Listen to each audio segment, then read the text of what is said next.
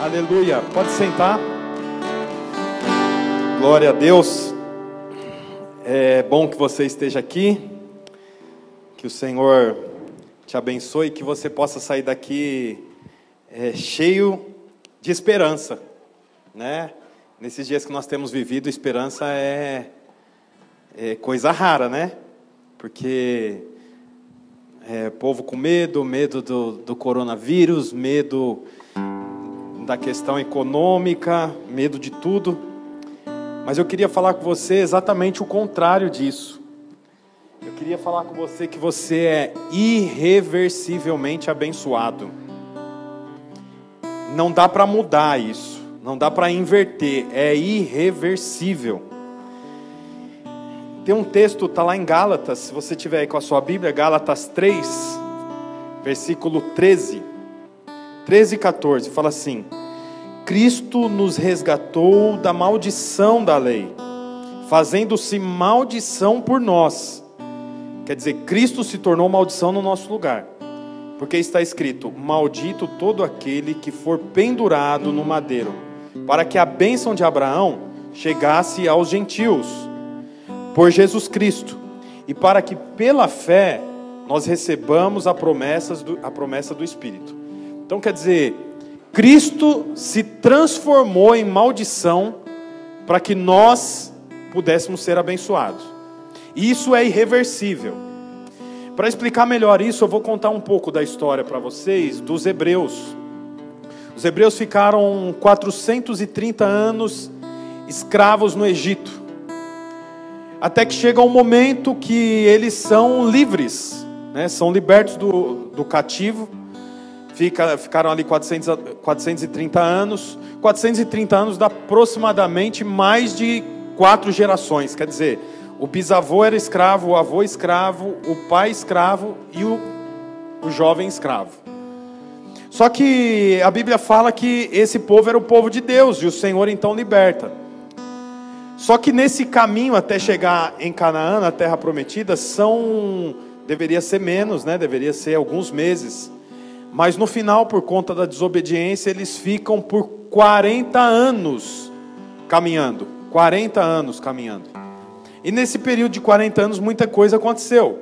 Então, por exemplo, a primeira marca dos hebreus era a murmuração. Eles eram reclamões.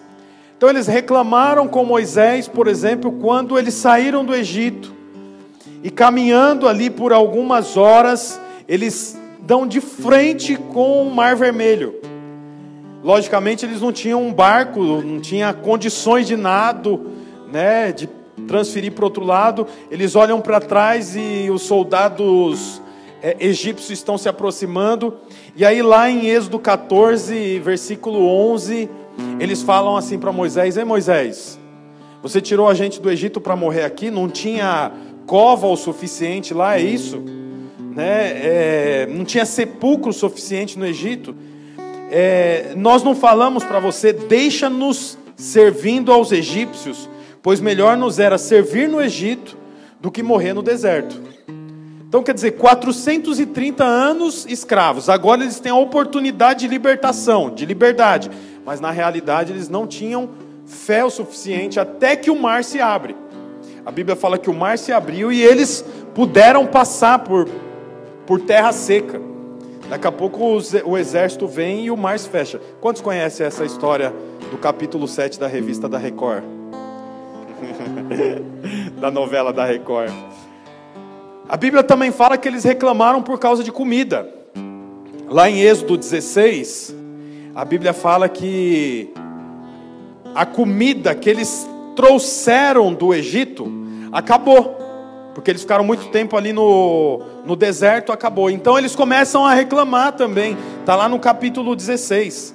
E toda a congregação dos filhos de Israel murmuraram contra Moisés, versículo 2: E contrarão no deserto. E os filhos de Israel disseram-lhe: Quem dera tivéssemos morrido na mão do Senhor, na terra do Egito, quando estávamos sentados junto às panelas de carne. Então quer dizer, primeiro eles reclamam por falta de esperança, porque o exército está chegando e eles estão com o mar vermelho na frente. Depois eles reclamam porque a comida era insuficiente. E agora eles falam: essa comida vai acabar, como é que eu vou fazer? Mas eles reclamam também no capítulo 15 por conta de não ter o que beber. Versículo 15, capítulo 15, versículo 24, fala: E o povo murmurou contra Moisés, dizendo: O que, que nós vamos beber? Então quer dizer, qualquer coisa que acontecia, a resposta deles era de murmuração. Eles encontraram uma água, era, a água era amarga, reclamaram. Eles chegaram a reclamar, para você ter ideia, sobre a mulher que Moisés escolheu para casar.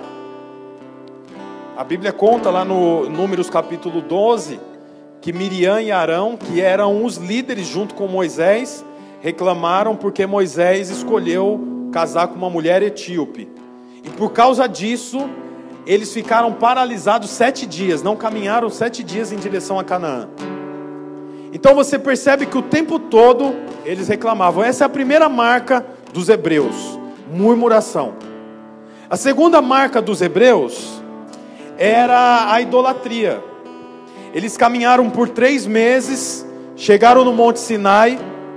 No Monte Sinai, Moisés precisou subir no monte para falar com Deus, que era assim que Deus comunicava com ele.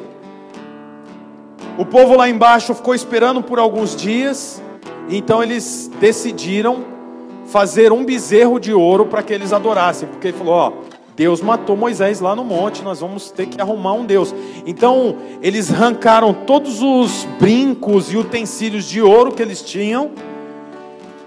Com isso, eles criaram um bezerro de ouro e agora eles se dobraram diante desse bezerro e falaram: Eis aí quem nos tirou do Egito e da escravidão.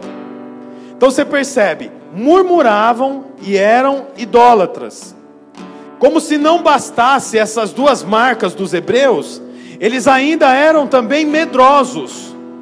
A Bíblia conta lá em Êxodo 32, versículo 3, que o povo, ou oh, perdão, Êxodo 20, versículo 18, que o povo viu os trovões, relâmpagos, o som de buzina, o monte fumegando, o povo retirou-se, pôs-se ao longe e falou para Moisés: Moisés, fala o Senhor comigo, fala você comigo, para que eu não morra.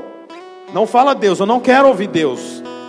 Moisés fala: vocês não precisam ter medo de Deus. Então quer dizer, nós vemos que os hebreus eram um povo murmurador, reclamão, era um povo idólatra e era um povo medroso. Isso que eu estou falando para você é para que você grave algumas marcas da personalidade desses hebreus. Agora, olha o que acontece.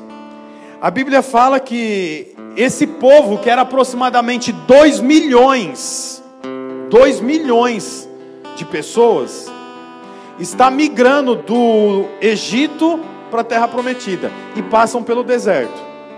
Chegou um momento que eles tinham que passar por um local que tinha um rei, o nome desse rei era Balaque.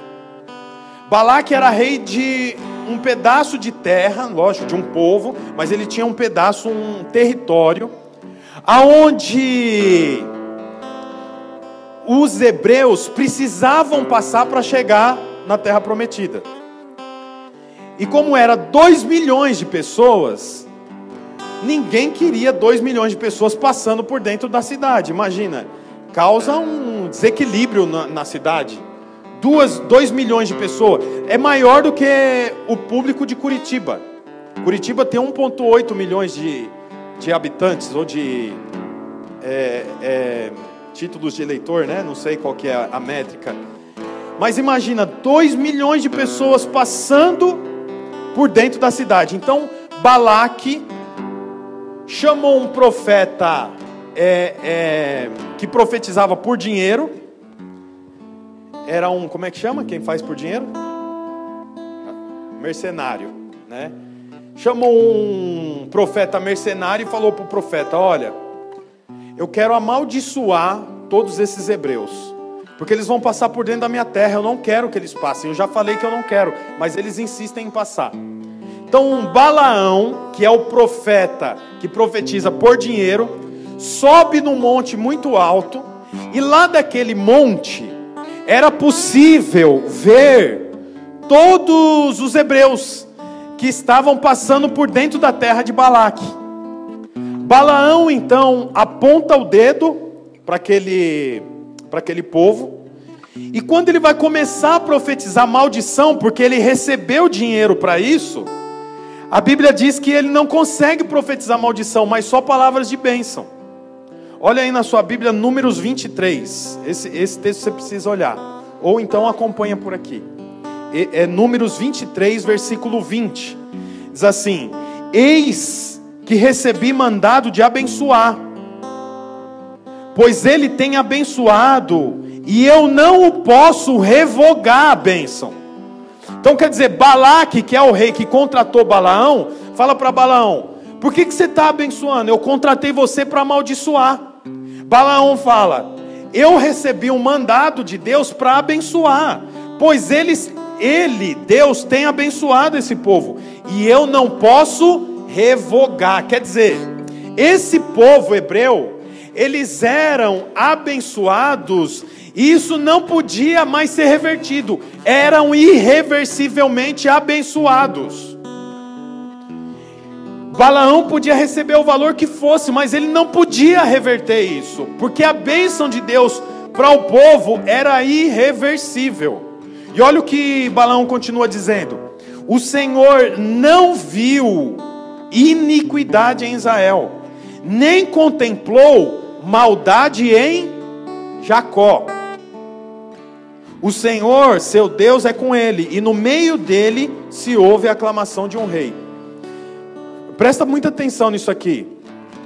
Balaão vai profetizar maldição para os hebreus. Mas ele não pode profetizar, por quê? Porque Deus tem abençoado. E Balaão, o profeta mercenário, fala aqui, ó: o Senhor não viu iniquidade em Israel,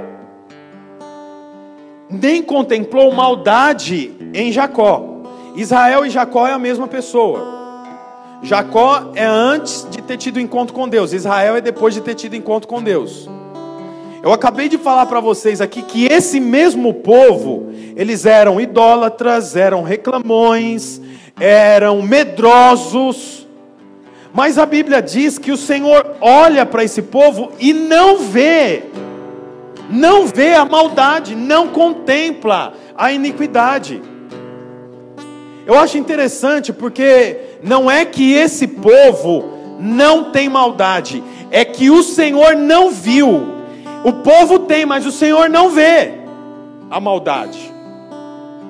Por conta disso, eles são abençoados e é inevitável, não dá para mudar, é irreversível. Por que, que eu estou lendo esse texto aqui hoje? Porque eu quero que você entenda que você faz parte desse povo. O Senhor te abençoou e isso é irreversível, não muda. O Senhor não volta atrás. Deixa eu aprofundar um pouco mais na história. Por que, que o texto diz aqui: não viu iniquidade em Israel, nem contemplou maldade em Jacó? Não viu, não é que não tem, o Senhor não viu. Você sabe, naquela época, no Velho Testamento, os pecados dos hebreus eram perdoados com derramamento de sangue. Sem derramamento de sangue não há remissão de pecados. Então havia uma nomenclatura, está registrado lá no livro de Levíticos. Para cada pecado, um tipo de animal deveria ser morto. O sangue daquele animal derramado cobria o pecado dos hebreus, de forma que agora Deus não via o pecado deles. Não é que o pecado não está lá, o pecado estava lá, mas o sangue do animal cobria o pecador. De forma que quando Deus olhava para os hebreus, não via os hebreus, mas via o sangue de animais. Isso era cotidiano, era o dia a dia. Mas tinha uma vez por ano uma data chamada Yom Kippur, que é o dia do perdão nacional. Então tinha a Arca da Aliança. Quantos conhecem a Arca da Aliança? Já ouviu falar? A Arca da Aliança era uma caixa feita de madeira nobre coberta com ouro. Dentro dessa caixa tinha alguns utensílios, uma amostra, por exemplo, do pão, do maná que chovia, tinha ali a vara de Arão, tinha ali também é, as, as placas com os mandamentos, e aquela arca era a representatividade de Deus no meio do povo. No dia do Yom Kippur, que era um dia no ano, o sumo sacerdote entrava no, no Santo do Santo, só podia entrar nesse lugar uma vez por ano. Nesse lugar tinha uma arca, que era a arca da aliança. Então pegava-se sangue de animal, molhava numa espécie de brocha, de pincel grande, sabe? Um pincel.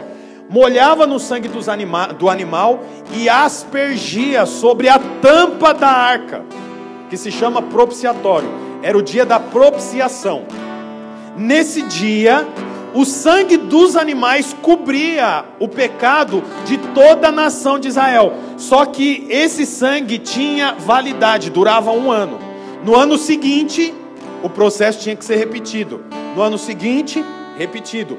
Dessa forma, quando Deus olhava para os hebreus, ele não via os hebreus e o pecado dos hebreus, mas ele via os hebreus cobertos com o sangue dos animais que trazia a eles a purificação dos seus pecados. Por isso que o texto diz: não viu iniquidade em Israel, porque quando Deus olha para Israel, o sangue dos animais o cobre. Assim, a maldição não podia alcançar os hebreus. Bom, eu, eu fico pensando, se isso é assim no Velho Testamento, quando usava sangue de cabrito, sangue de bode, sangue de novilho, quando usava pombinha para que o pecado fosse esquecido, eu fico imaginando nos dias de hoje porque nós estamos vivendo na nova aliança e nós não somos cobertos com o sangue de animais, nós somos cobertos com o sangue de Cristo. Portanto, se aqui no Velho Testamento Deus olhava e não podia amaldiçoar o povo, porque o povo estava coberto com sangue de animais, ainda mais hoje, quando o Senhor olha para você, porque você não está coberto com sangue de cabrito, com sangue de novilho, com sangue de bode, com sangue de ovelha, você está coberto com o sangue de Cristo que foi derramado na cruz.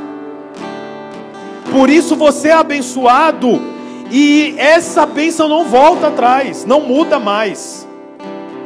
E olha, preste atenção nisso. O rei que contratou, o rei que contratou o profeta mercenário chama Balaque. Repete comigo, um, dois, três e Balaque. E sabe o que é interessante? O nome Balaque, talvez você não sabe, mas o nome Balaque significa devastador. O nome Balaque significa aquele que assola. Portanto, o devastador, aquele que assola, tentou amaldiçoar os hebreus. Mas nem por dinheiro os hebreus podem ser amaldiçoados. Por quê? Por causa do sangue que está cobrindo esses hebreus. Você sabe, eu, eu, eu, fico feliz pelo número de pessoas que estão aqui hoje, pelos irmãos que vieram na parte da manhã e por aqueles que estão online participando. Inclusive, tira um print aí, posta que você estava no culto online, porque eu preciso que vocês saibam e que vocês e que nós possamos encher o nosso coração de esperança, porque o dono da terra que nós estamos pisando pode ser um devastador, um assolador, aquele que assola. Mas existe um Deus sobre esse homem e que nos abençoa. Portanto, você pode até ficar inseguro. Os hebreus eram inseguros, mas ainda assim eles eram cobertos pelo sangue do Cordeiro. Você ocasionalmente pode murmurar pelos dias que nós estamos vivendo. Você ocasionalmente pode se preocupar com o seu comércio, mas declare, declare diariamente: eu sou abençoado. Eu sou irreversivelmente abençoado. Declare isso na sua vida, porque o rei desse mundo é aquele que assola, é aquele que quer destruir, é aquele que quer maltratar, mas sobre nós há o sangue do Cordeiro. Você é coberto com o sangue do Cordeiro. Mas não adianta, olha para mim, não adianta você ouvir isso uma hora no domingo. Você precisa colocar o seu celular para despertar. Quem tem celular aí? Pega o seu celular aí e coloca aí um horário para despertar. Você sabe, a vacina é o remédio que a ciência deu. Mas o remédio que o Senhor nos deu é a minha língua. Eu uso a minha língua para declarar a vitória. Lá em Tiago, a Bíblia diz assim: que é colocado sobre o cavalo um freio, e o freio não fica na pata do cavalo, o freio fica na boca do cavalo. O cavalo, que é um animal pesado e muito forte, é parado por conta de um freio que fica na boca. Olha, deixa eu te falar uma coisa: freia a sua boca, para de dizer palavras de maldição. Para de me mandar a mensagem com decreto. Quando muda o decreto, eu recebo tanto de mensagem. Deixa eu te falar uma coisa: declare coisas boas.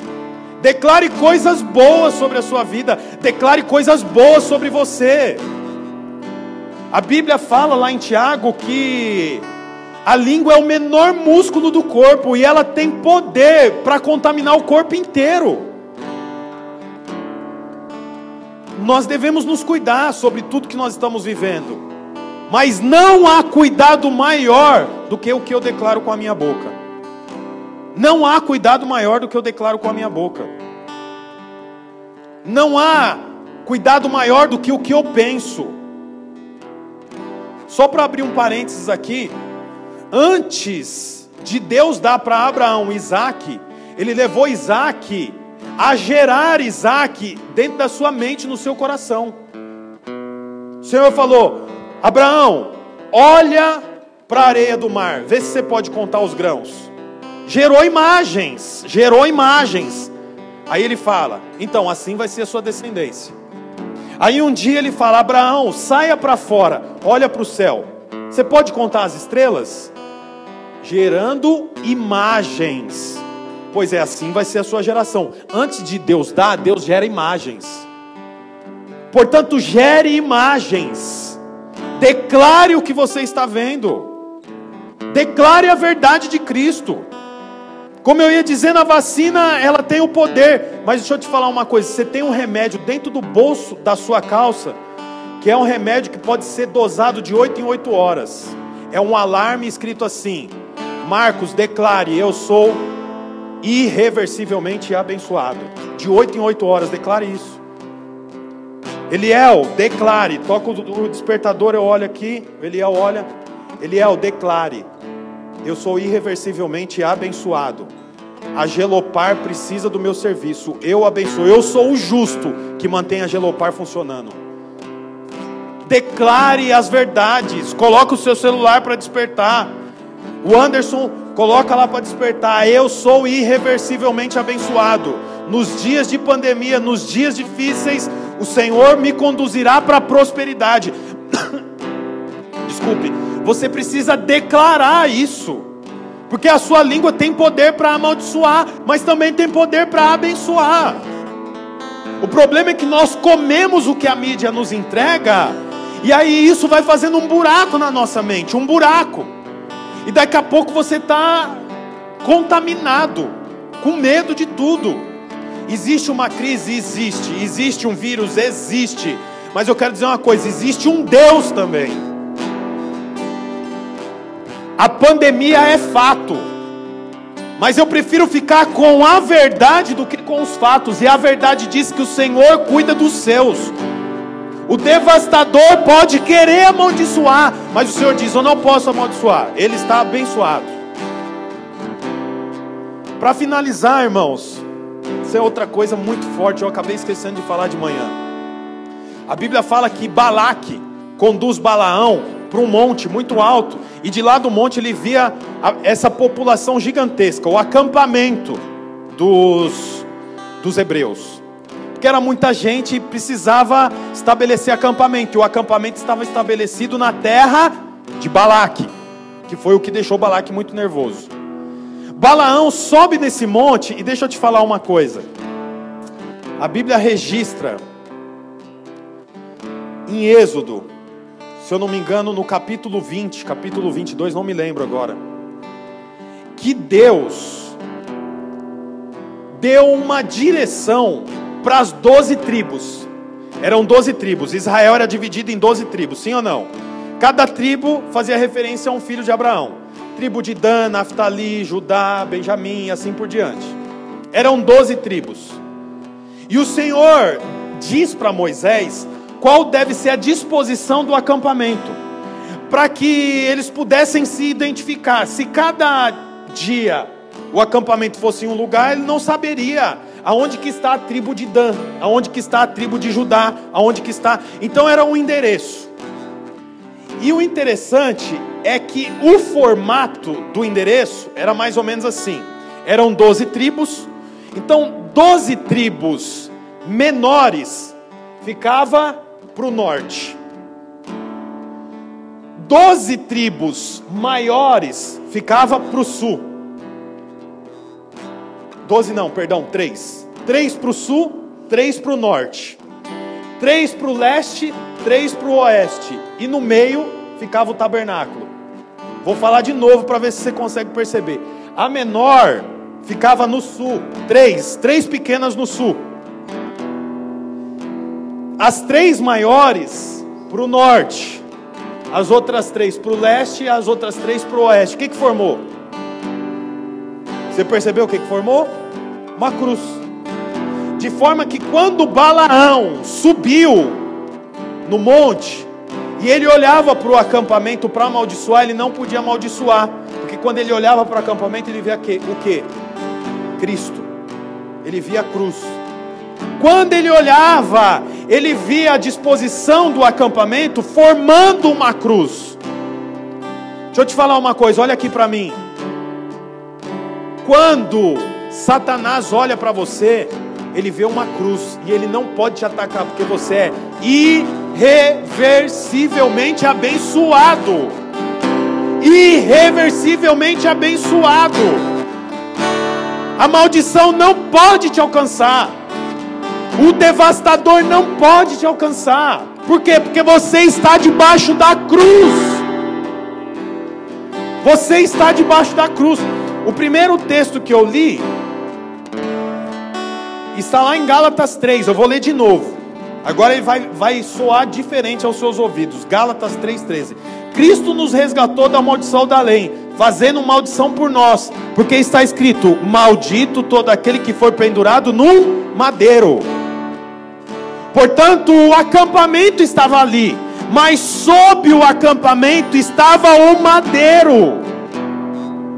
Portanto, quem está debaixo do madeiro é abençoado.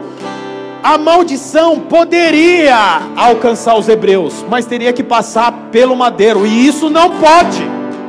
Não dá, a maldição não passa pelo madeiro. A Bíblia diz aqui, ó: Maldito todo aquele que for pendurado no madeiro. Portanto, quando Balaão olhava, já tinha alguém amaldiçoado lá. E esse alguém amaldiçoado era Cristo. Portanto, toda a maldição chegava em Cristo, mas não passava para os hebreus, que estava debaixo da cruz. É tremendo isso, não é tremendo?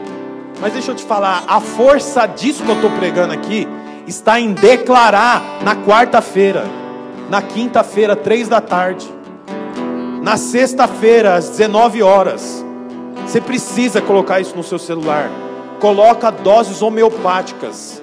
Você não toma remédio de seis em seis horas? Declare essa verdade de seis em seis horas. Senhor, a vacina vai chegar, mas eu não sei quando. Mas eu me sinto guardado, porque toda maldição já foi lançada no madeiro. Eu sou irreversivelmente abençoado. Isso não pode mudar. Eu sou irreversivelmente abençoado. Essa é a sua dose de vacina muito mais do que um líquido que estavam colocando nas pessoas, ar. Vocês chegaram a ver isso? Foram da vacina vazia. Você vai confiar numa, que a sua saúde vem disso? Sua saúde não vem disso, sua saúde vem do que você declara. Há poucos dias atrás o Renan pregou aqui e ele trouxe o raio-x, a ressonância magnética do, da coluna dele. O médico falou: Não sei o que aconteceu, mas mudou tudo sua coluna. Era para você nem estar tá andando, alguma coisa assim. Mas quem que fez essa cura? Cristo fez. Nós oramos por ele. Colocamos a mão sobre ele. Deixa eu te falar uma coisa. Coloque a mão sobre você. Você mesmo pode orar sobre você. Coloque a mão sobre a sua cabeça. Coloque a mão sobre as suas costas. Eu vou correr e eu ponho a mão no meu joelho e eu declaro: Senhor, eu quero ter joelho para correr até o último dia da minha vida, porque eu gosto de fazer isso e eu preciso pedir para Deus. Não é remédio. O remédio pode ajudar, mas deixa eu te falar uma coisa: quem cura é a verdade.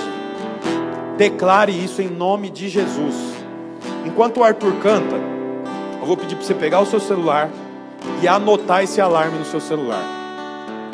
Cante uma canção aí, Arthur. Pega seu celular e coloca isso escreve: Eu sou irreversivelmente abençoado. E coloca no despertador lá. E multiplica esse, esse, esse alarme. Coloca ele às 3, às 18, às 22, às 9 da manhã. Coloque isso e declare.